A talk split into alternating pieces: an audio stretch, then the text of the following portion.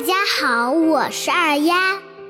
今天我们继续来一起学习《三字经》，我们接着往下读。诗书易，礼春秋，号六经，当讲求。有连山，有归藏，有周易。三义祥，有典谟，有训告，有誓命，书之奥。我们现在来逐一解释一下：诗书易礼春秋，号六经当讲求。这四句话说的是，在中国古代，儒家重要的经典有。诗、书、易、礼、春秋，再加上失传的乐，共称为六经。这些经典曾经都是为王室贵族所有的，一直到现在，世界上还有许多国家的学者一直从事着这方面的研究和探索。这些是古圣先贤留给我们。珍贵的文化遗产，我们不但要感恩感谢他们，还要学习发扬和传承下去。有连山，有归藏，有周易，三义祥。这句话说的是连山、归藏和周易，是我国古代的三部书。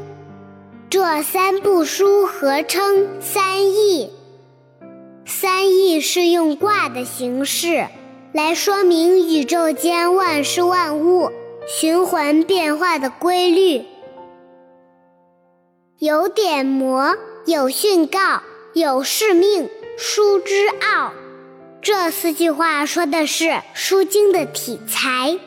这本书的内容大概分为六个部分。它们分别是典、魔、训、告、示、命。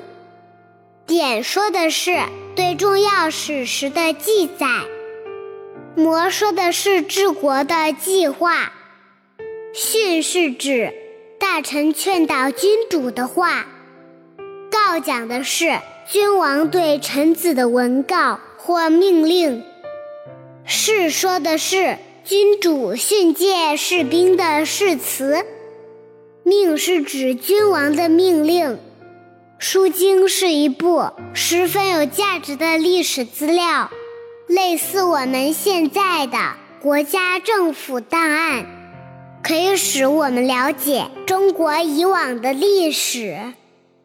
有句话叫“见古知今，见往知来”。意思就是说，通过借鉴历史来了解现在的世界，通过以往的现象，就可以推知未来。只有我们知道了过去，明白了现在，才能把握住未来。成功一定是留给有准备的人的。小朋友们，人的一生在历史的长河中。是很短暂的，所以每个人的精力也是极其有限的。要想做到对这个世界的真正了解，只有通过观察历史的发展来增加自己的知识和见识。这些古圣先贤的书籍就像一叶轻舟，载着我们穿越历史。开拓未来，我现在终于明白为什么要把这些称作珍贵的文化遗产啦。的确，想一想，真的很珍贵，很重要。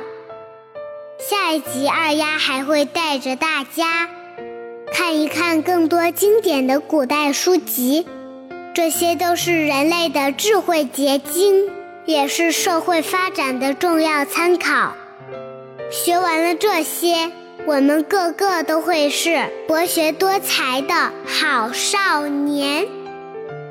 好了，今天就到这里。小朋友们，如果喜欢这个节目的话，请把这些知识分享给你的同学们和朋友们。